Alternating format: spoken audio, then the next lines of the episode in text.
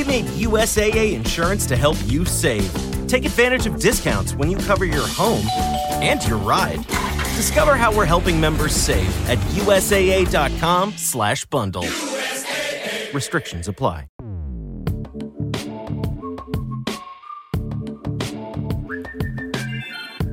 Saludos intrépidos. Este es el episodio 023 de un podcast donde tecnología aeronáutica y astronáutica se unen para disfrute de su autor, arroba GER7, y espero que para el vuestro también. Si 4 kilobytes llevaron al hombre a la luna, imaginad lo que podemos hacer nosotros. Despeguemos. Y ya os aviso antes de nada que Santi no está en este episodio. Eh, bueno, obligaciones. A veces las obligaciones se imponen al placer del podcasting. Pero no os preocupéis que estará seguro en el próximo episodio para entregarnos el segundo volumen, esto ya parece un culebrón, el segundo volumen de la biografía de Werner von Braun. El soñador, el militar, el dos veces campeón de baile de salón. no, bueno, pues eh, estará, estará y nos lo podrá contar. Yo no os voy a hablar nada de lo de GameStop, lo de Wall Street, los hedge funds eh, y todo lo relacionado. Me parece muy interesante y una de las noticias más sorprendentes que llevamos en este 2021 que no esté relacionadas con la pandemia o sea directamente muy negativa pero no tengo ni los conocimientos necesarios y además, bueno, está por todo, aparece por todas las noticias, todos los, todo el mundo la comenta. Me parece interesante. Sobre todo me parece una de las, uno de los protagonistas de esta historia y cómo se ha puesto a prueba que a veces las empresas necesitan algo más que un eslogan para poder desarrollar una misión mínimamente ética. Enseguida lo explico.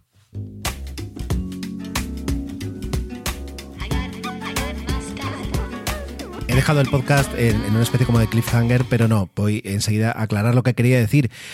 Ah, me refería a que las empresas eh, tienen que tener a veces unos pilares morales y éticos muy fuertes para poder apoyar su estrategia y su misión de empresa, ¿de acuerdo?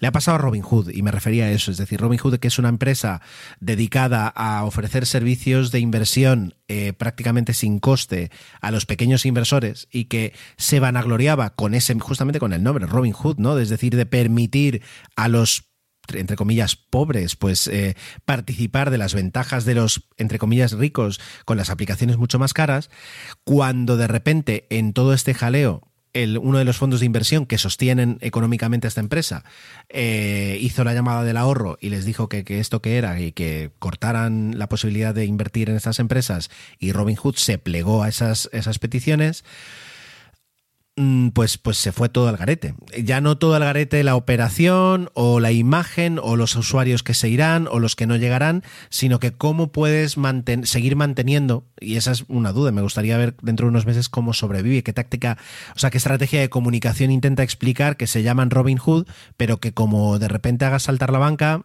te van a cortar eh, el crédito y te van a decir que, que por favor abandones el casino. Es, un poco curioso en ese aspecto. Y, lo decía porque espero que a ProtonMail no le pase nunca eh, nada parecido. Y entramos con ProtonMail. ProtonMail es un proveedor suizo de correo electrónico eh, con unos servicios, mm, bueno, de correo electrónico, de VPN y cada vez de más servicios, centrados mucho en la privacidad. Y es por eso el proveedor que yo escogí en 2016 para hacer mi traspaso de correo electrónico de Google a ProtonMail. ¿Vale? Eh, dicho esto, explicado ya el concepto, antes os voy a explicar, al menos en dos minutos, por qué hice ese cambio, aunque bueno, me habéis escuchado hablar varias veces de privacidad y sabréis un poquito que de repente en, algún momento me di cuenta yo eh, la cantidad de datos que le estaba proporcionando a las Big Tech, llámese Google, llámese Amazon, llámese Facebook y llámese Apple también. Aunque a Apple, y no es porque sea un fanboy, pero es, es verdad que Apple lleva ya varios años eh, enarbolando la bandera de la privacidad, que ninguna otra Big Tech lo está haciendo, o al menos mm, mínimamente con la fuerza con la que lo está haciendo Apple, y que de una forma muy sui generis están orientando todas sus aplicaciones y todos sus servicios hacia una privacidad eh, para el usuario, es decir, para garantizar esa privacidad de cara al usuario. Es verdad que es una privacidad muy Disney. Y, me quiero decir, es eh, no es una privacidad, digamos, eh, tecnológica donde tú ahí tienes, sino que es todo como muy transparente, muy no te preocupes, muy esto está preparado para que nadie lo sepa, pero no la vives esa privacidad, te la tienes que creer. Y eso, pues, eh, es verdad que en cuanto a transparente es genial, porque los usuarios no, no se tienen que preocupar de aprenderse tres contraseñas y un gesto, pero ah, también puedes sembrar dudas porque dices, bueno, tú me dices que esto es seguro y yo me lo voy a creer. Es decir, no, no, no, no vende esa privacidad. La tiene, pero no la vende. Sin embargo, le digo, enarbola la privacidad de Apple y no me siento tan preocupado como puede ser con Google, con Facebook o con Amazon. Sobre todo porque eh, Facebook y Google sabemos positivamente que hacen dinero con los datos que recogen nuestros. Es decir, eh, el, viven de la publicidad y la publicidad vive de la audiencia y la audiencia vive de los datos que nosotros le proporcionamos. Por tanto, eh, pues cuando te compras un, un, iPhone 12 y te cuesta mil euros, pues te puedes quedar tranquilo porque ahí es donde está cogiendo tus datos, en este caso tu dinero Apple, y no luego con el uso que vayas a hacer de él, ¿no? Eh, por ahí vamos. Bueno, pues en ese momento que yo me di cuenta lo que estaba regalándole a las Big Tech, eh, la sangría más grande era la del correo electrónico. Porque el correo electrónico, aunque ya no es el medio principal de comunicación entre personas, para eso están las aplicaciones de mensajería, llámese Telegram, ¿no? Eh, WhatsApp, Signal, sí todavía las empresas, las instituciones se siguen comunicando de forma masiva por correo electrónico. Y de hecho, incluso las, las más eh, las que llegan más tarde a esta revolución digital utilizan como puerta de entrada el correo electrónico. Pongo el ejemplo, es decir, eh, la Consellería de Educación en, Baleares mm, puso en marcha un portal de comunicación entre colegios y padres, pasando por ellos, que se llama Gestiv, y eh, cada vez que te llega una notificación nueva, recibes un correo electrónico. Eh, pero bueno, ya quiero decir que me dirías, bueno, pues montas una app, me llega una notificación. No, te llega un correo electrónico y dice, por favor, entre. Y ya está. Es rudimentario, es eficiente, pero demuestra a, cualquier persona que tenga tu correo electrónico unos datos que podrían ser importantes, ¿no? Es decir, esta persona tiene un hijo en edad escolar, ah, estudia en Baleares, por tanto, el padre vivirá también. Quiero decir, proporcionas a cualquiera que, acceda, sea robot o, humano, muchos datos sobre, sobre eh, tu vida personal. Pero vamos, quiero decir, como si reservas un hotel en Booking de qué te, como del otro día en una reunión de trabajo salía, ¿no? Es decir, de por qué nos preocupamos de que si el pixel, de que si la cookie, cuando luego el correo electrónico eh, llega la confirmación de la reserva con absolutamente todos los datos, y, Google, si es Gmail, tiene acceso a ese correo y por tanto procesa y sabe cuándo lo has comprado, el importe medio y ya luego pues lo metes en Big Data y te tienen súper bien perfilado. Bueno, pues el correo electrónico es, es, una puerta enorme de la privacidad de una persona y decidí hacer el cambio. Me puse a mirar diferentes proveedores eh, y ya hace cuatro, casi cinco años y no recuerdo exactamente por qué elegí ProtonMail. Me gustó un poquito la historia de ellos, es decir, eh, ProtonMail, según te cuentan en su página web, eh, era un grupo de científicos del CERN en Suiza que se dieron cuenta que necesitaban pues eh, más y mejores herramientas para comunicarse entre ellos y que estuvieran enfocadas en la privacidad y en la seguridad. Y cuando eres un ingeniero que trabaja en el CERN, pues en lugar de buscar un servicio y yo qué sé, y apañarlo, pues eh, lo montaron desde cero y montaron una empresa dedicada a dar estos servicios pensando que además sería útil. No he encontrado datos de usuarios que, realmente tengan valor. Es verdad que, se pusieron a trabajar entre 2013 y 2014, sacaron el proyecto en 2016, al principio consiguieron unos 2 millones, pero han ido en subida y el último dato, que es en septiembre de 2018, ya ha llovido, estaban ya en los 10 millones. Ahora me atrevo a decir que pueden ser, yo qué sé, 20, 50 millones de usuarios, que no está mal en ese aspecto, para, un, para una empresa que además eh, tiene algunas peculiaridades. ¿Vale? Una de ellas, por ejemplo, está en Suiza. ¿Eso qué significa? Que está fuera de la legislación de la Unión Europea y de la legislación de Estados Unidos. eso significa que cualquier consulta por parte de los estados acerca del contenido del correo electrónico de un usuario tiene que pasar por una corte judicial suiza. Vale, esto tiene un asterisco y de hecho me lo, tengo aquí guardado desde hace meses como tema para hablar eh, y es cripto y es una empresa suiza que garantizaba también la seguridad y, que se ha demostrado que a veces las empresas utilizan esa banderita suiza para, como al fin y al cabo, como herramienta de marketing. Como decir, pues somos suizos, tú tranquilo, aquí todo queda en lo que pasa en Suiza se queda en Suiza y luego no es verdad, ¿vale? Y esta empresa, de hecho, cripto al final estaba, eh, estaba sus, sus, inversores eran la, la Agencia de Seguridad Nacional y la CIA. Y entonces lo que hacía era vender servicios de seguridad para terceros países cuando en realidad los habían creado con una puerta gigante trasera eh, para poder espiar todo lo que sucediera. Llegaremos, quiero decir, está, está ahí y, me gustaría algún día abordar ese tema. Bueno, pero bueno, en un principio podemos creernos que en ese aspecto ya hay una primera barrera en cuanto a la privacidad. El segundo es que ellos no externalizan ni a Amazon ni cualquier otro servicio eh, pues eh, sus servidores. Es decir, no tienen servidores en la nube o una AWS o con Microsoft. No, son servidores físicos suyos de su propiedad que tienen en dos data centers en Suiza. Y encima uno de ellos es una antigua base militar que está a mil metros bajo tierra. ¿Me preocupa o tengo especial cariño de que mis correos electrónicos estén a esa profundidad en un, en un silo nuclear? No, os quiero decir, no, no, llego hasta ese punto. Pero bueno, ellos te lo venden como parte del compromiso que ellos tienen de la, con la seguridad y con la privacidad, ¿vale? Y ellos tienen un, sistema de, freemium, es decir, tú te puedes dar de alta una cuenta de correo gratis eh, y luego puedes pagar, ¿de acuerdo? Yo tengo el, servicio básico gratuito, lo cual te da derecho a un usuario, a una dirección, a 500 megas de espacio, 150 correos electrónicos cada día, tres carpetas o tres etiquetas y un soporte limitado. Esto lo estoy leyendo en su página web. Lo normal, vamos a decir, sería contratar su servicio Plus, que también te da un usuario, 5 gigas de espacio, 5 direcciones de correo electrónico, 1000 mensajes cada día, 200 carpetas o etiquetas, un soporte normal, o sea que el limitado es peor que el normal, y un dominio, em, un dominio personalizado, es decir, que puedas cargar y, tener ahí el correo electrónico de tu página web y configurándolo allí. ¿Cuánto cuesta el servicio, digamos, Plus, el normal de pago?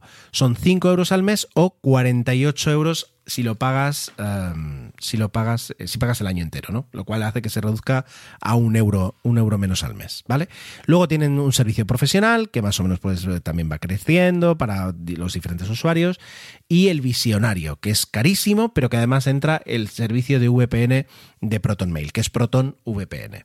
Claro, el hecho de que sean científicos del CERN explica por qué se llama Proton Mail, porque bueno, trabajaban con partículas y pensaron que era, que era interesante vamos a la parte que, interesa, ¿no? Es decir, cómo es la interfaz, funciona correctamente y cuál ha sido un poquito mi experiencia viniendo de, viniendo de Gmail. Bueno, vamos, vamos a empezar por lo negativo.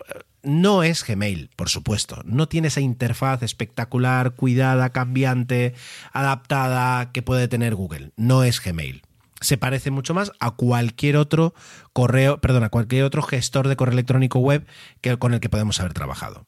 Bien.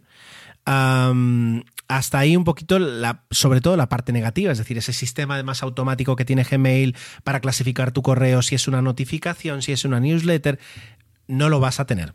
No funciona así. Luego enseguida os contaré que para mí casi casi ha sido mm, pues mucho mejor, ha sido una liberación. Eh, pero antes quiero seguir hablando un poquito de la interfaz. Hace tiempo que estoy entrando yo, en lugar de en,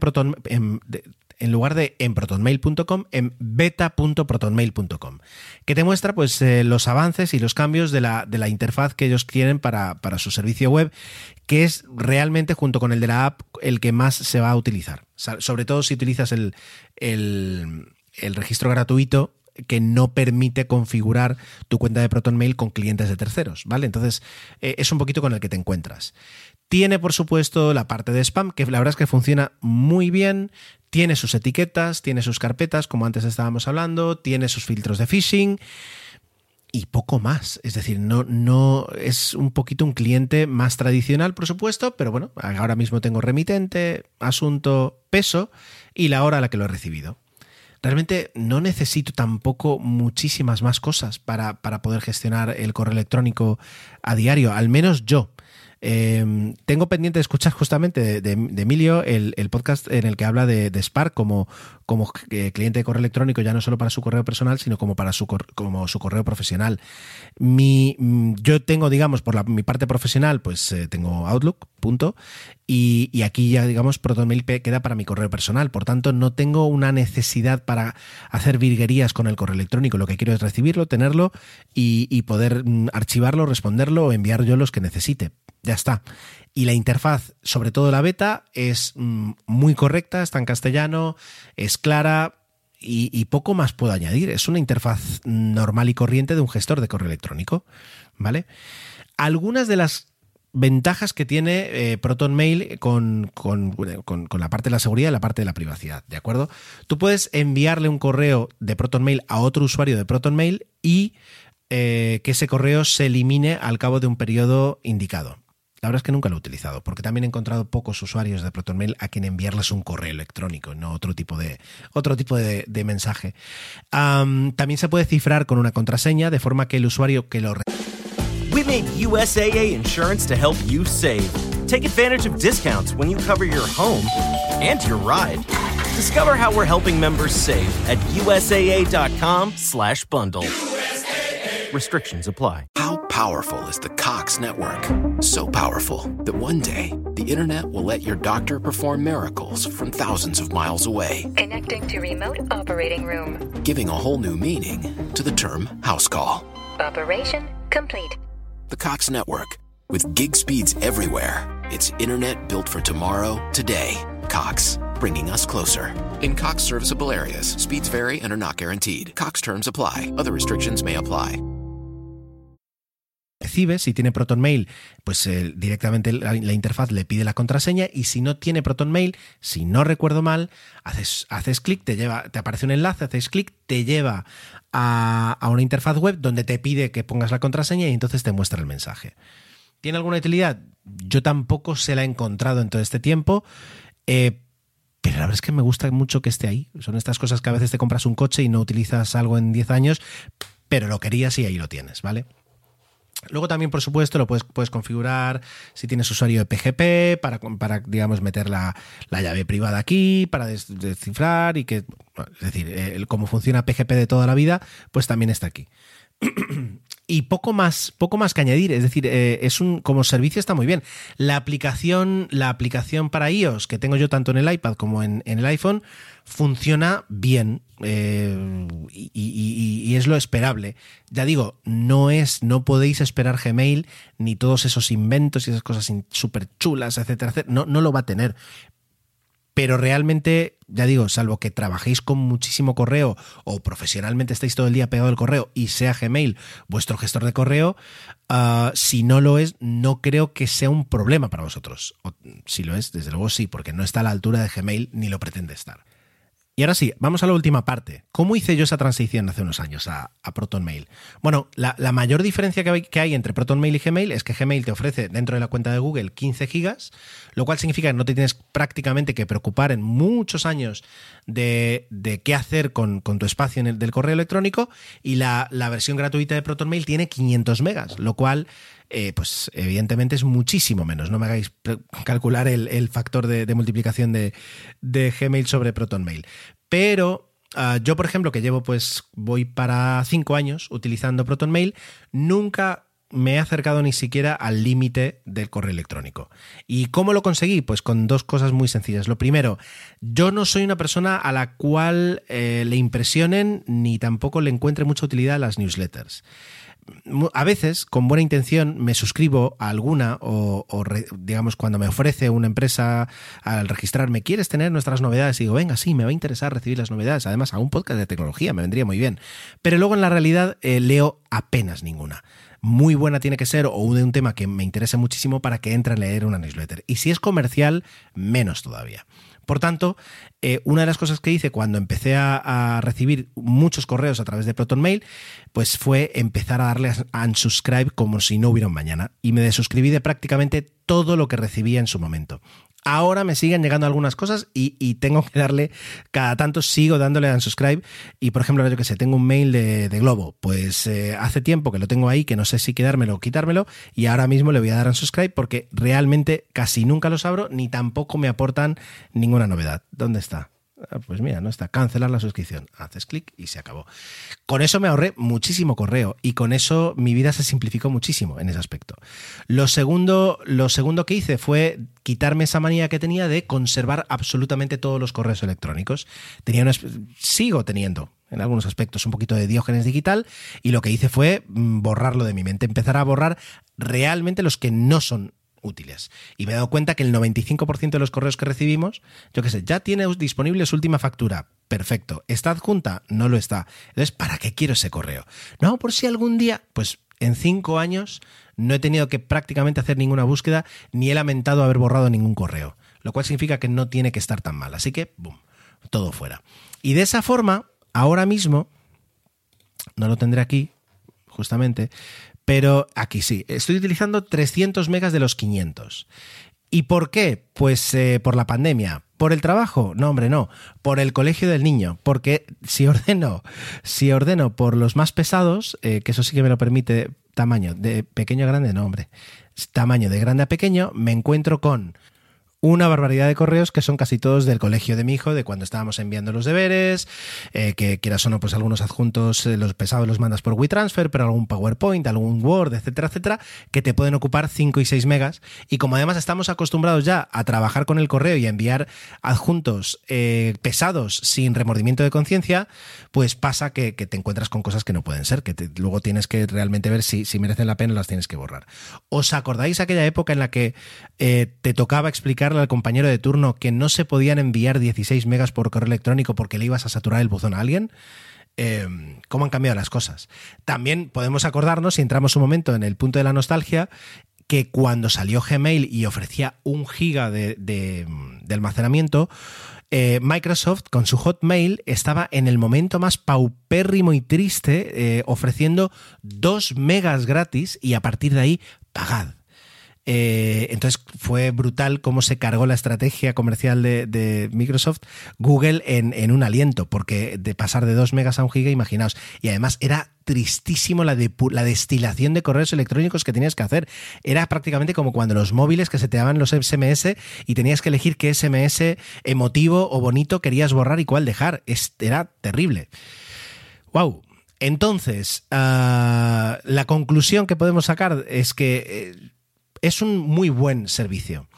Eh, valoran muchísimo la privacidad. Tiene un sistema que ahora ya no funciona así, si no quieres, pero que yo lo sigo teniendo de doble contraseña. Con uno accedes al servicio y con la otra descifras tu, tu zone. Ellos no tienen acceso a tu correo electrónico, no tienen acceso a tus contactos. Incluso te permiten machear de alguna forma los contactos, pero de una forma en la que ellos no tienen ni idea de a quién tienes como contacto. No hay publicidad, no hay nada, nada que te pueda asustar o que te haga pensar que los datos de tus correos electrónicos están llegando a ninguna otra empresa. Y eso la verdad es que está muy bien y se disfruta mucho. Se disfruta, no, se disfruta. Pero quiero decir, te, quedas más tranquilo sabiendo que tu correo es tuyo y de nadie más, que nadie te está abriendo los sobres de las cartas, ¿vale? la interfaz nueva de beta.protonmail.com está muy bien. Y yo estoy contento. Ya digo, no soy una persona que vive a través de su correo, Ah, pero, pero sí lo necesito y lo uso para muchas cosas y en cinco años no me ha fallado y ya veis, todavía me quedan 200 megas por llenar y para cuando me queden 100, pues haré otra limpieza más y volveré a tener otros 350 y así pasarán los años y en realidad pues eh, el día que realmente se me llene, supongo que no me costará absolutamente nada pagar los 48 euros al año. Aunque de momento estoy muy contento con esta cuenta gratuita. Y ahora termino la sección con estas típicas preguntas de deja tu comentario, nos interesa tu opinión, pero ahora, en serio, más allá de ProtonMail, ¿conocéis o habéis trabajado o tenéis experiencia o lo que sea con otro proveedor de correo electrónico centrado en la privacidad y que pues la experiencia os haya sido satisfactoria? Eh, me gustaría mucho conocerlo porque incluso me gustaría probarlo también en ese aspecto.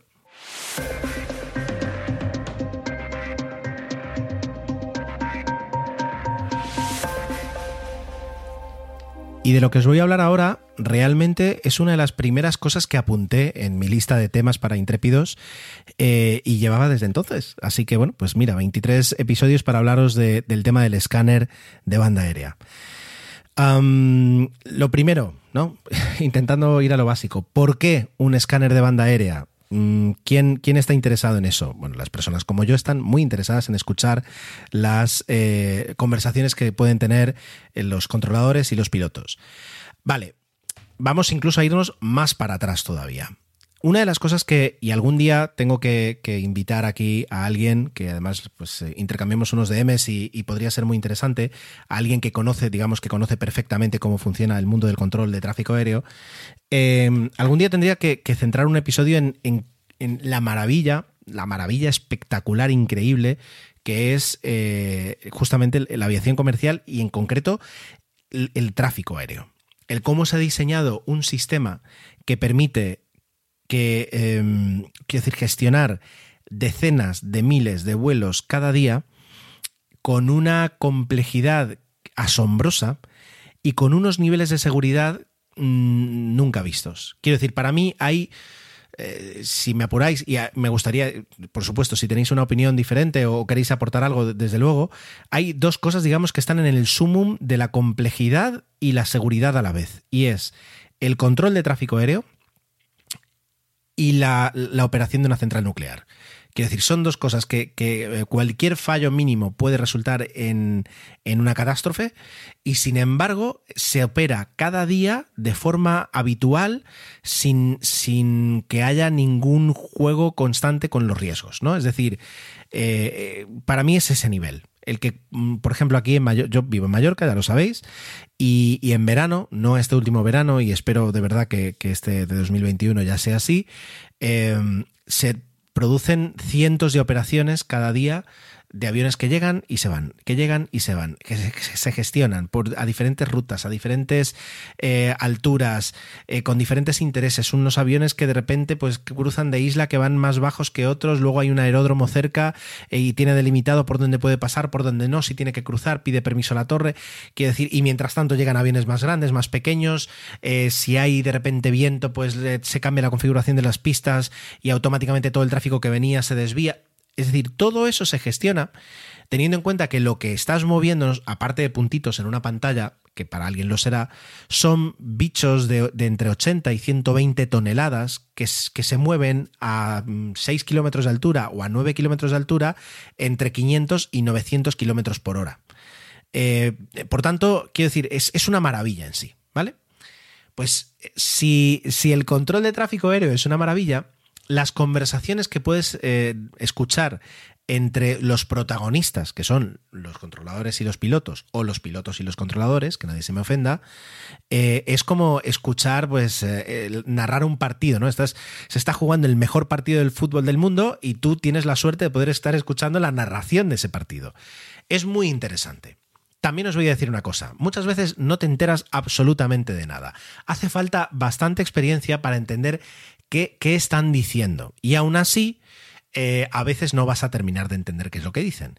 Si a eso le sumas los acentos en inglés que pueden tener no los, pilotos o los controladores españoles, porque normalmente te resulta fácil escuchar y entender a un español hablando inglés, pero como se ven, de repente llega una nacionalidad rara, ya todo se empieza a perder.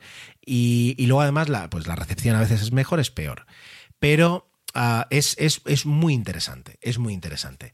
De hecho, y es una lástima que en España no se pueda hacer, ¿vale? Pero hay una página que se llama live, eh, liveatc, liveatc.net, eh.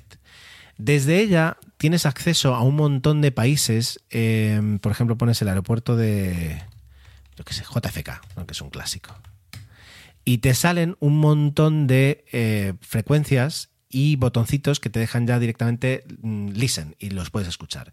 Y a partir de ese momento empiezas a escuchar la conversación que tiene ese punto, digamos, porque ahora es mucho más complejo, hay muchas frecuencias, el trabajo, de, digamos, se reparte entre aproximación, los que llegan, los que se van, eh, tráfico aéreo que pasa por encima, eh, tierra, si te puedes mover, si no puedes mover. Quiero decir, es complejo en ese aspecto, ¿no? Pero es muy interesante escucharlos trabajar.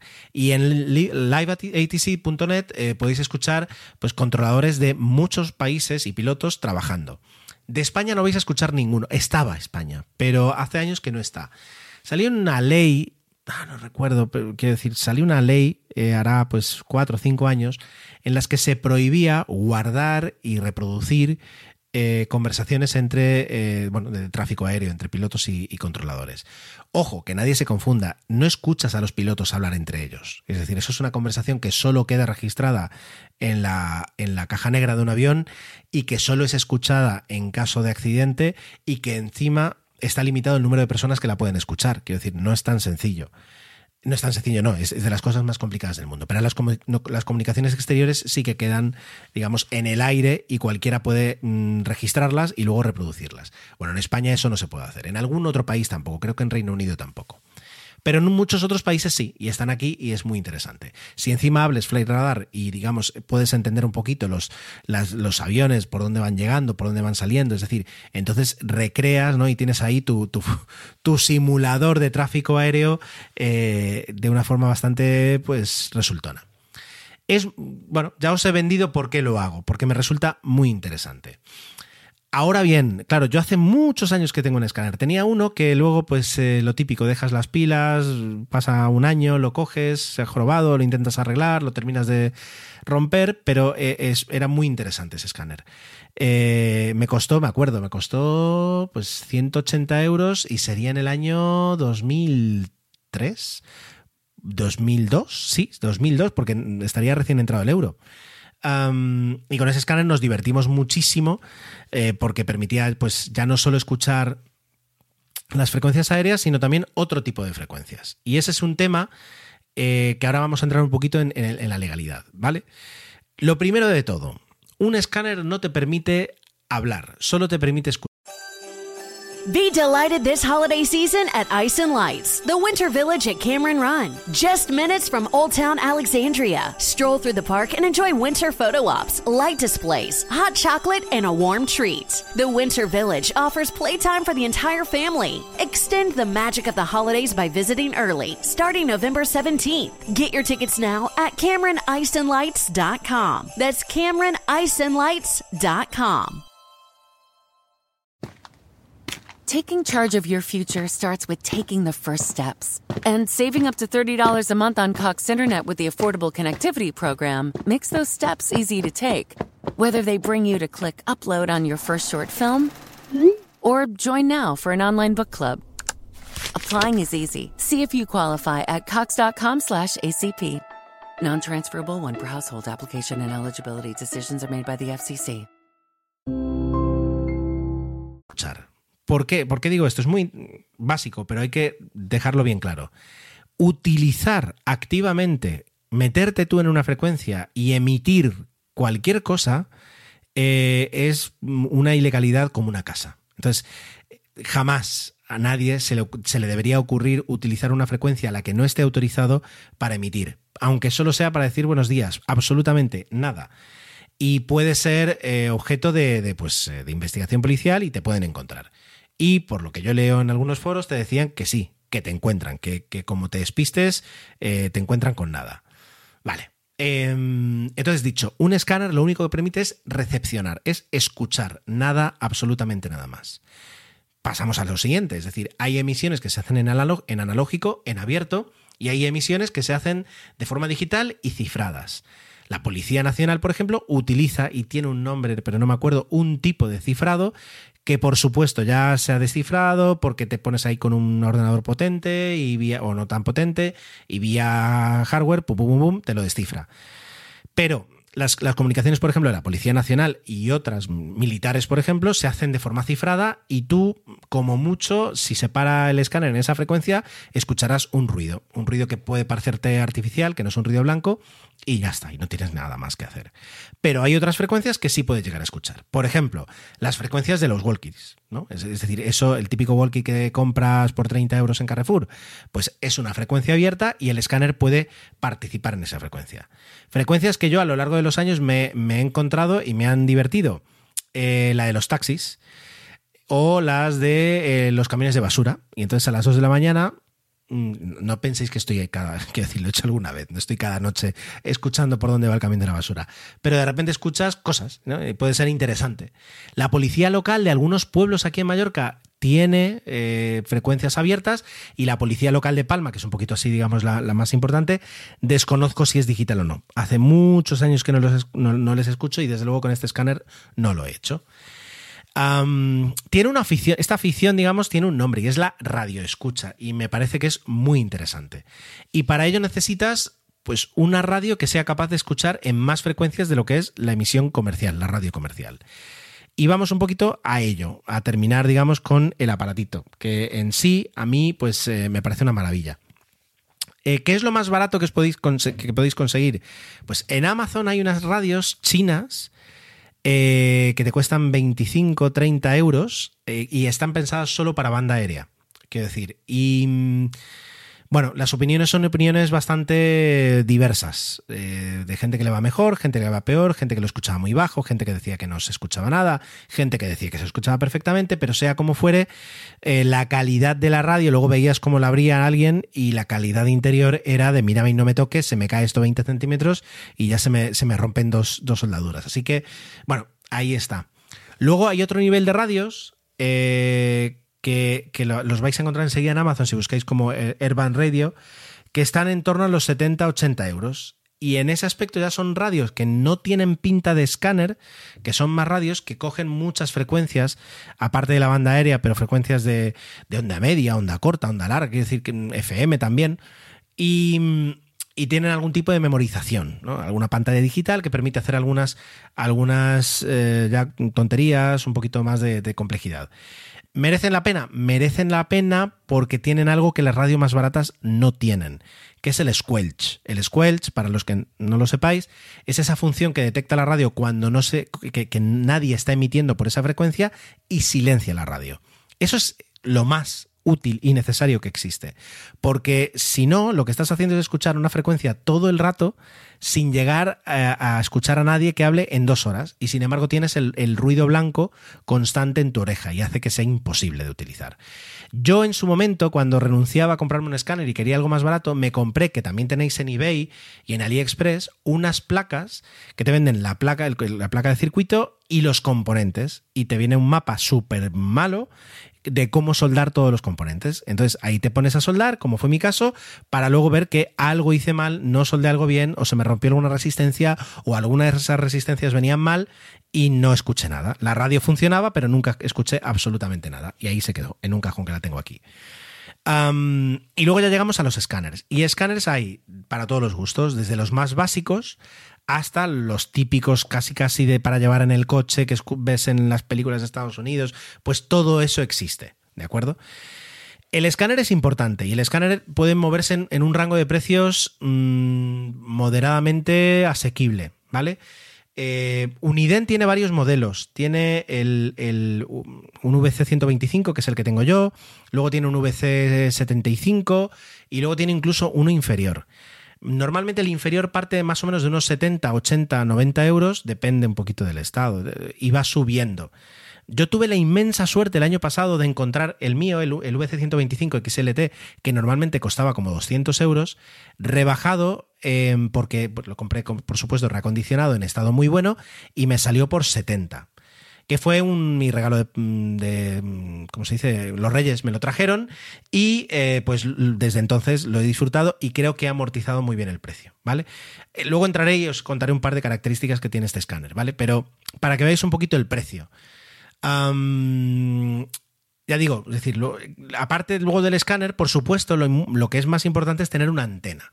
El escáner trae una antena y muchas veces están en estas antenas que son cortitas, la mía debe medir unos 15-20 centímetros y bueno, para, es un poquito multiuso, debería darte una recepción adecuada para muchas frecuencias. Pero cuando tienes un escáner que se mueve desde los 20 MHz hasta los 900 MHz, es imposible que una misma antena, mm, como la comunidad del anillo, pues sirva para todo, ¿no? Entonces, tienes que tener, deberías tener un rango diferente de antenas según donde te quieras enfocar a la hora de hacer radio escucha. Y eh, pues eh, ahí ya puedes ponerte a buscar para ver el tema de la longitud, te las puedes hacer tú, te las puedes soldar, pero ya entra en un nivel de complicación que ya implica, pues eso, el estar buscando ahí en la pared algo, colocar una antena de 4 metros, que los vecinos no se quejen, pasar un cable coaxial por toda la casa y haciendo regatas o, o dejándolo cuco, y luego sentarte y enchufarlo a tu escáner o te puedes comprar una antena más o menos que funcione, como yo tengo una de que es de 70-80 centímetros, y bueno, y estar contento con el resultado. ¿Que lo podría conectar a una antena mejor? Seguro. ¿Que no tengo tiempo prácticamente ni para usarlo ya con las antenas que me vienen? También. Por tanto, me quedo tranquilo con, las antenas que tengo. Pero que sepáis que es en plan escáner y luego qué antena, para qué lo voy a utilizar, qué antena debería conectarle. Es, es enseguida el primer, la primera consecuencia de comprarte un escáner, ¿vale? Bueno, por último, mi escáner en concreto, el VC125XLT. Venga, viajamos al pasado y tiene unas baterías de. ¿Qué es? De níquel metal hidruro. Sí, de níquel metalhidruro. Y el propio escáner las carga. Y, es un encontronazo con el pasado, ya digo, el, que no ver el progreso de carga. No, el escáner te dice, ponlo y a las 14 horas yo te aviso. Y ya deberían haberse cargado. O si están muy calientes, desconectas. Ya digo, es una vuelta al pasado, pero es interesante porque al menos puedes ponerle pilas alcalinas normal, doble A, o las, las, las eh, lo diré, las recargables. Tiene un montón de funciones de búsqueda, de memorización, de escanear rangos de frecuencias web. ¿Ves? Eso justamente. Bueno, estoy aquí escaneando. El escáner, sobre todo, tenemos que tener en cuenta que tiene dos funciones básicas, que es una busca y otra escanea. Busca entre todo el rango de frecuencias que tú quieras. Y por supuesto, el escáner las divide en bloques. Entonces tú dices qué, sobre qué bloques quieres escuchar tú. Em, es importante porque si no va a estar a lo mejor 10 minutos en dar una vuelta entera. Y si estás buscando una conversación o una empresa o un servicio en concreto, deberías ser capaz de acotar un poquito. Entonces el escáner te permite acotar esas búsquedas para que las vueltas las dé más rápida. Y entonces cuando detecta algo se para. Y mientras estén hablando, tú lo escuchas. Y cuando termina, vuelve a buscar. A no ser que tú ya en ese momento le hayas dicho, deja de buscar, me quedo en esta frecuencia. Luego, una vez ya tienes una frecuencia válida, te permite guardarla. Y tiene también diferentes bancos para guardar las frecuencias y tú ya te organizas más o menos como quieres. En ese aspecto, este escáner y casi todos los que os compréis, ya digo, que sean escáneres, que no sean radios que permiten escuchar banda aérea. Si no escáneres, lo van a permitir. Una vez tienes ahí pues una baraja, es decir, una mano de frecuencias guardadas, es cuando puedes pasar a escanear. Y entonces ya lo único que hace es dar vueltas sobre las frecuencias que tú has guardado. ¿Eso qué significa? Que yo, por ejemplo, tengo guardadas prácticamente, creo prácticamente, todas las frecuencias de banda aérea. de banda aérea en, el aeropuerto de Palma, que es el que puedo escuchar, y tarda a lo mejor pues un segundo en dar la vuelta. Por tanto, prácticamente puedo escuchar cualquier conversación de banda aérea que, que se produzca en el aeropuerto en cualquier momento. ¿Vale? Y luego, por último, tiene un, este escáner, los, los Uniden traen una función muy interesante que yo pocas veces lo he utilizado y, debería llevarlo más encima, que es el close call, que es cuando tú estás eh, por la calle caminando tan tranquilo con tu escáner en la mochila, por supuesto, ¿cómo no vas a, cómo vas a salir de casa sin el escáner? Y de repente em, ves que hay sé, un, control de alcoholemia al, al lado de tu casa y están los policías ahí trabajando con ellos, tú podrías sacar el escáner eh, ponerte a escuchar y el escáner, si detecta una señal muy fuerte que se ha emitido muy cerca, te va a avisar y te va a decir, deja de escuchar lo que estés escuchando, tengo una señal súper fuerte aquí. Y entonces tú puedes automáticamente entrar en esa señal, verla y luego ya si quieres guardarla o no guardarla. Pero te permite de alguna forma aprovechar el momento en el que está pasando algo para intentar escuchar algo. En la práctica yo pues, no lo he utilizado porque primero Em, no es lo mismo escuchar la banda aérea que escuchar a la policía o a las ambulancias o a otro servicio. Cuidado, en cuanto a la legalidad no tengo ni idea. Me da la sensación de que así como que es España, no debe ser legal escuchar a la policía, aunque incluso emitan en abierto. De hecho, la banda aérea incluso podríamos tener hasta, hasta problemas si alguien te pregunta que por qué estás escuchando eso. Aunque es un tema de seguridad. Quiero decir, la banda aérea se hace en abierto también porque cuantas más personas interesadas o partícipes en el milagro del tráfico aéreo eh, puedan saber qué es lo que está sucediendo alrededor suyo, mejor. ¿Por qué querrías limitar una información de interés público como es dónde está cada avión, si hay turbulencias en algún sitio, cualquier cosa que suceda, es decir, cuantas más personas tengan acceso a esa información, mejor. Pero la policía no tiene nada que ver, ni las ambulancias. Mm, si me apuras, incluso, yo qué sé, si la empresa de autocares tampoco. Emiten en abierto, algunos. Y por tanto, pues tú tienes una radio que tiene la habilidad de escuchar eso. Y esas radios se venden en España. Y ya no es que vengan de Amazon de otros sitios, sino que te puedes ir a una tienda de la esquina y comprar una. Que debería venir limitada, pues según la legislación nacional Así que vamos a entender que es abiertamente legal o implícitamente legal. Ah, y de últimas, lo único que estás haciendo es escuchar. En ningún momento vas a, por, supuesto, intervenir mm, para nada. ¿vale? ¿Te quieres convertir en una de esta gente que se pasa por la noche persiguiendo a la policía? Adelante, no sé. Al tercer día que vean ahí el mismo coche en los mismos sitios, pues lo mismo te preguntan qué, qué estás haciendo y se te quitan las ganas. No lo sé. Ahí ya mm, me pierdo. Pero bueno, como banda aérea, ahora la verdad es que me estoy tentado de encender y, ver si hay algo. No creo que haya muchos vuelos a estas horas, eh, dada la pandemia y, que no hay temporada turística, pero seguramente escucharéis otra cosa que no tiene nada que ver.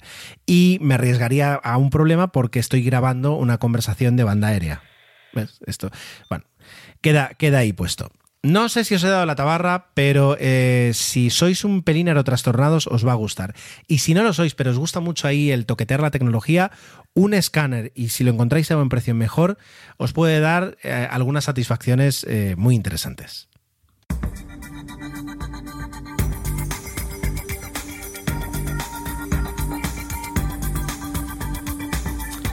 Voy a reconocer que he estado revisando el tema, los temas que hemos tratado en Intrépidos en la parte de astronáutica porque no me podía creer que no hubiera hablado del, eh, ni de, bueno, del rover Perseverance en, todo este tiempo. Claro, justamente despegó la misión Marte 2020, que es la que lleva el rover Perseverance, despegó el 30 de julio. El podcast empezó en septiembre y ahora va a llegar en, el 21 de febrero, llega a Marte y no habíamos hablado todavía. Pero justamente, y ahora no recuerdo quién fue, si fue Otto en Twitter que me comentó, vais a hablar de, de Perseverance y por supuesto. Si os suena lo que os voy a decir, yo creo que es tan alucinante que no os va a importar que lo repita. Y si no os suena de nada, sed bienvenidos, porque esta es una de las cosas más increíbles que ha hecho el hombre en la exploración espacial. ¿Vale? Eh, remontémonos al pasado. En 2012 llegó a Marte un rover llamado Curiosity.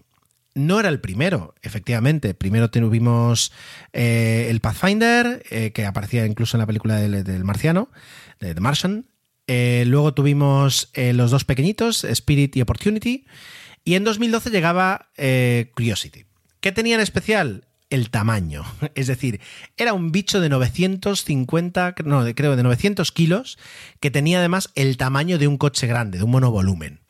Eh, ¿Eso que permite? Pues muchísima ciencia, porque permite muchísimos equipos y desde, de hecho lleva casi nueve años dando How powerful is the Cox network? So powerful that one day the internet will let your doctor perform miracles from thousands of miles away. Connecting to remote operating room. Giving a whole new meaning to the term house call. Operation complete. The Cox network with gig speeds everywhere. It's internet built for tomorrow, today. Cox bringing us closer. In Cox serviceable areas, speeds vary and are not guaranteed. Cox terms apply. Other restrictions may apply. Por allí con algunos, algunos años en las ruedas, quiero decir, va pasando el tiempo, pero el rover ha, visto extendida su misión ya eh, una vez porque se conserva en buen estado y puede seguir haciendo ciencia. ¿Qué ocurrió? Pues que en ese mismo 2012, cuando la NASA se ha dado cuenta de que el rover es un éxito, dice, pongamos en marcha otro más aprovechando además que hay piezas que no se habían utilizado para la producción de, del, Curiosity y reduciendo de esa forma, pues eh, en, varios cientos de millones el coste de la misión. Pero esta vez aprovechando para actualizar los equipos que lleva a bordo y proponiéndole nuevas misiones al rover. ¿Cuáles son las misiones? Eh, es decir, permitir identificar eh, sitios donde todavía podría haber vida microbiana. Es decir, saber si, si, podría llegar a haber vida en qué, en qué entornos. Buscar, en inglés lo llaman biosignatures, biofirmas, es decir, ver rastros que podría haber dejado la vida en Marte en el pasado, eh, dado que va a aterrizar en un cráter, en el cráter Yesero, donde se cree que durante, bueno, ya prácticamente se debe estar seguro a estas alturas, ¿no? Con la investigación, que hace ya cientos de millones de años allí hubo un lago. Por tanto, si hubo vida, se cree que en ese lago debería haber vida y podrían quedar algún tipo de marcas que se pudieran recoger que confirmaran la vida que hubo en Marte. Luego, capturar las, las, muestras más significativas e ir dejándolas tiradas por la superficie marciana, y a eso llegaremos luego con una de las partes más increíbles de la misión. Y luego, además, empezar a hacer un trabajo de preparación para la llegada de los humanos. ¿Cuál en concreto? Pues el, el, el, Perseverance, el rover, lleva un aparato para generar oxígeno eh, a partir de los gases que hay en la atmósfera marciana, generar oxígeno in situ. Claro, si eso funciona bien, significaría que escalando ese tipo de máquinas se podría generar un oxígeno necesario y un oxígeno respirable por plantas y por humanos en Marte. Eh, no son pocos los objetivos. Lleva varios instrumentos, lleva un brazo de dos metros, lleva un sistema para capturar eh, muestras, meterlas en cápsulas, cerrarlas y dejarlas en el suelo marciano lleva muchas cosas y luego lleva su generador de electricidad, porque tanto Curiosity como mm, Perseverance utilizan el mismo tipo, de hecho es idéntico, el mismo generador de radio de mm, ¿cómo es? RTP, es un, generador de electricidad basado en radioisótopos que generan calor y del, del calor se genera electricidad. No lleva paneles solares. ¿Y eso es una ventaja? Lo es. ¿Por qué? Porque los paneles solares a veces funcionan mejor, a veces funcionan peor. Si te pasa una tormenta de, tierra, de arena, eh, puedes perder un rendimiento muy considerable y luego no tienes así como así como para recuperarlo o tienes que montar todo un sistema de limpieza de los paneles para, para que no lo pierdas. Y de noche pues no puedes hacer nada porque no se genera electricidad. Con los generadores de radisótopos, una de las ventajas es que además la electricidad es constante. Estos bichos generan 110 vatios de forma mm, lineal durante muchos años. Entonces, eh, eso unido a unas, baterías de litio que lleva, pues a partir de ese momento tienes electricidad lineal para, para manejarte y si necesitas un pico de electricidad, pum, tienes las baterías cargadas y trabaja.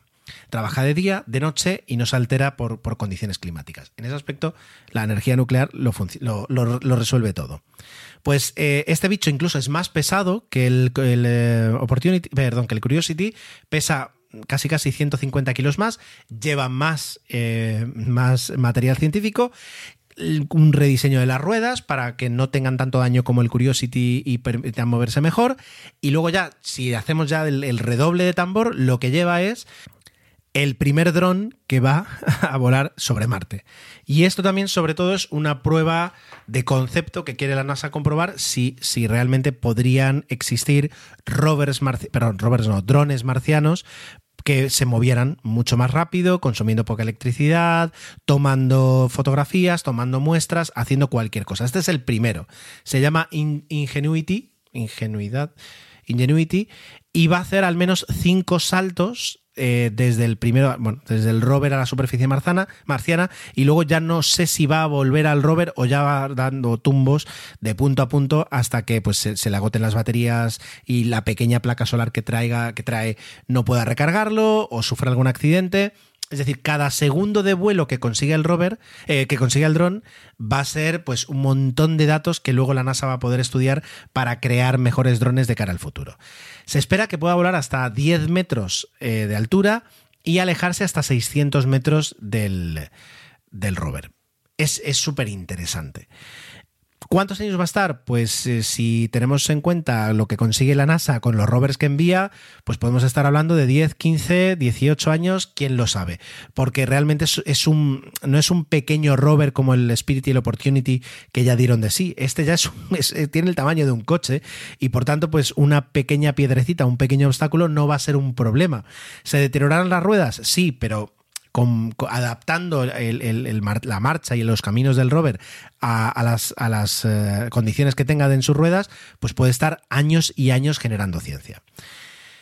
Vamos con, ya, digamos, el, redoble. Si el dron ya es impresionante, lo que os voy a contar ahora lo es mucho más. Y luego además tengo otra cosa brutal que contaros. Pero lo primero, como decía, el rover va a estar recolectando diferentes muestras y dejándolas eh, encapsuladas en la superficie marciana. ¿Por qué? Porque la NASA, junto con la, Agencia Espacial Europea, está trabajando en una misión eh, que se lanzaría para 2026, eh, en la que iría otro rover a, la NASA, a, Marte y aterrizaría muy cerquita de donde ha aterrizado el Perseverance.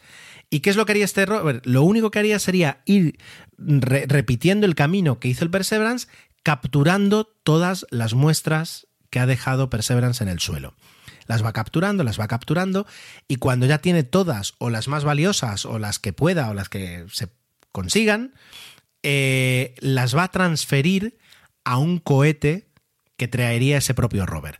No se sabe todavía si el cohete viajaría siempre encima del rover o si el cohete se quedaría mm, en un punto ya fijo, el rover haría el tour y luego volvería. La cuestión es que eh, todas esas muestras se entregarían ya empaquetadas a un cohete y ese cohete despegaría de Marte es un cohete además de dos etapas, despegaría de Marte y se pondría en órbita marciana. ¿Quién le estaría esperando allí? Otra nave, no tripulada, por supuesto, siempre hablamos de naves no tripuladas, otra sonda que estaría orbitando Marte esperando a que llegara el cohete. Cuando llega el cohete, eh, traspasan otra vez las muestras y esa sonda se pone rumbo a la Tierra. Cuando llega a la Tierra, suelta la parte, porque ha, puesto las muestras en una, en una, cápsula de reentrada, y suelta esas muestras que caen con, con un escudo térmico y con un paracaídas a la, a la, Tierra. Y la Tierra tendría en el año 2031 las muestras que la sonda Perseverance capturó en 2021, 10 años después. Esto si no hay retrasos. Sería la primera vez que tendríamos muestras del, del, suelo marciano para poder analizar en la Tierra. ¿De acuerdo? Y que dentro de unos años, pues mis nietos puedan tocar en un museo un trocito de, tierra marciana si, si, todavía no hemos luego llegado. Eh, ojo, esto contrasta perdón, con los planes de, de, Elon Musk que quería llegar a Marte con su spaceship en 2024 2025. Quiero decir, la NASA se planea unos, unos plazos, no sé si muy conservadores o simplemente realistas de poder trabajar con muestras en la Tierra traídas de Marte en el año 2031. Como diciendo, si llegamos a Marte será pues para 2040 a lo mejor. No lo sé. Ahí ya me valen un poquito las cifras. Lo último que os voy a contar y que es ya la repera es cómo conseguimos que llegue el rover a, la, a, Marte sin, sin fracasar en el intento. Con la Pathfinder lo que se hizo en el año 97 fue eh, crear un airbag brutal, espectacular, alrededor de, la sonda que tenía que aterrizar y lanzarlo. Entonces llegó un momento en que eh, se lanzaron paracaídas, lo que fuera, y ya, digamos, a cierta altura se soltó la sonda, la sonda hizo inflar un, una pelota, digamos, de aire alrededor suya, cayó, pegó unos tumbos, fue rodando hasta que quedó estabilizada, se desinflaron las bolsas y, pum, pum, pum, el Pathfinder pudo bajar con su propio pie a la Tierra. Para el Curiosity se ideó un sistema que es exactamente el mismo sistema que se va a utilizar ahora. Y fijaos lo que es. La, la cápsula, es decir, la sonda entera, la cápsula, llega a la órbita marciana. Eh, y cuando llega además empieza la reentrada a Marte. Por supuesto, Marte tiene atmósfera, por tanto eh, hay unos gases que la van a calentar y necesita un escudo térmico. Llegado el punto, eh, se lanzan paracaídas para empezar a, a minorar eh, la velocidad y el ritmo de caída de la sonda. Ese paracaídas lo que hace es que luego el escudo térmico se pueda soltar y el, escudo térmico caiga a la superficie marciana, mientras que el resto de la sonda se sostiene con ese paracaídas. Pero cuando ya está a cierta altura y hacen falta ya mmm, cálculos precisos para dejar el rover donde toca, y este rover además trae un sistema de aterrizaje autónomo que va a visualizar y que va a elegir el área donde tiene que aterrizar con un riesgo de error, con un margen de error, perdón, de 40 metros, cuando el resto de misiones han sido prácticamente de kilómetros, pues este va a clavar el sitio donde va a llegar eh, 40 metros, teniendo en cuenta una operación de lanzar una sonda de, de, Tierra a Marte y que llegue en un rango de 40 metros de donde quieres exactamente que llegue, que lo mismo cuando llegue se desplaza 6, es una maravilla, es una maravilla. Pues cuando ya llega el momento, el paracaídas y, digamos la parte de la sonda que te, tenía el paracaídas también se suelta y la, la, sonda empieza a caer a peso. ¿Qué la sostiene? La sostienen cuatro, bueno, cuatro motores. Varios motores que se encienden y hacen que se quede eh, navegando a una altura determinada alrededor de Marte. Esa sonda tiene, esa parte de la sonda tiene unos segundos. ¿Y qué es lo que ocurre? Pues se suelta con una grúa el rover con un cable. Y entonces tienes una nave que está volando sobre Marte con unos motores, estabilizada como si fuera un helicóptero, pero con motores de reacción, con motores con cohetes, digamos, y suelta con un cable el rover hasta que se posa suavemente sobre la superficie. Cuando se, cuando se posa suavemente, se cortan los cables y esa nave ¡pum! se aleja, se estrella y no le molesta a, las operaciones del rover. Lo llaman Sky Crane, o sea, eh, como se dice, grúa, del, grúa, grúa espacial. Y me parece increíble cómo puedes llegar a esa precisión en la que primero un paracaídas, luego sueltas, luego se encienden motores, colocas más o menos donde quieres dejar al, al rover y luego lo sueltas poquito a poco. Brutal. Lo mejor es que para, este, para esta operación, eh, la, la misión Marte 2020 trae cámaras de alta resolución, creo que es no sé si son 4K o Full HD, creo que son 4K y varios micrófonos, lo cual nos permitiría por primera vez intentar, vamos a ver si funciona, ver y escuchar eh, como si fuera una película prácticamente, cómo llega una sonda a Marte y a partir de ese momento el rover empieza a hacer de las suyas. Si esto no es el, el, el, la cúspide en 2021 de la tecnología que tiene el ser humano dedicada a, a, un fin tan noble como la exploración espacial, no sé qué puede serlo. Es decir, eh, alucinábamos hace, hace unos, unas semanas con, con, la precisión de la misión Chang'e a la Luna y aquí estamos hablando de que ya no estamos, son cientos de miles de kilómetros de distancia, son millones de kilómetros de distancia, total automatización y es una sonda, recordemos, el rover, el Perseverance, son casi 1100 kilos. Eso es lo que casi pesa mi coche y se va a posar suavemente sobre la superficie marciana para luego empezar a dar tumbos y recorrer kilómetros por allí. En algunas cosas el ser humano lo está haciendo bien.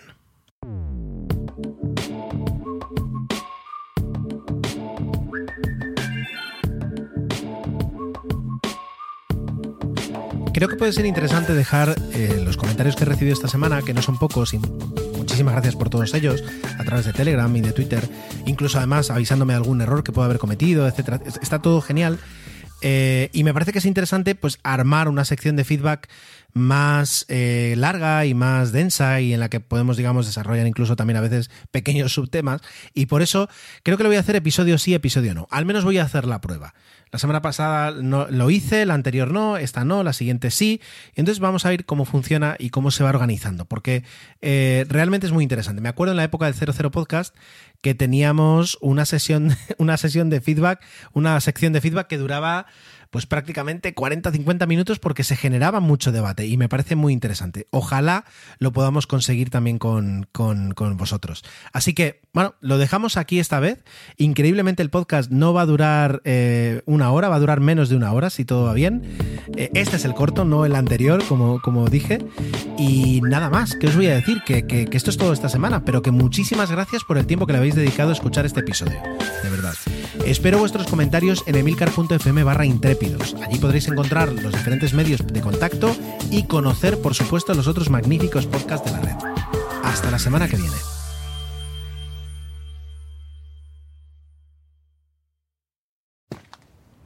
Taking charge of your future starts with taking the first steps. And saving up to $30 a month on Cox Internet with the Affordable Connectivity Program makes those steps easy to take.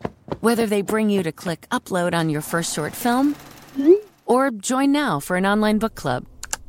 Applying is easy. See if you qualify at cox.com slash ACP. Non-transferable one per household application and eligibility decisions are made by the FCC.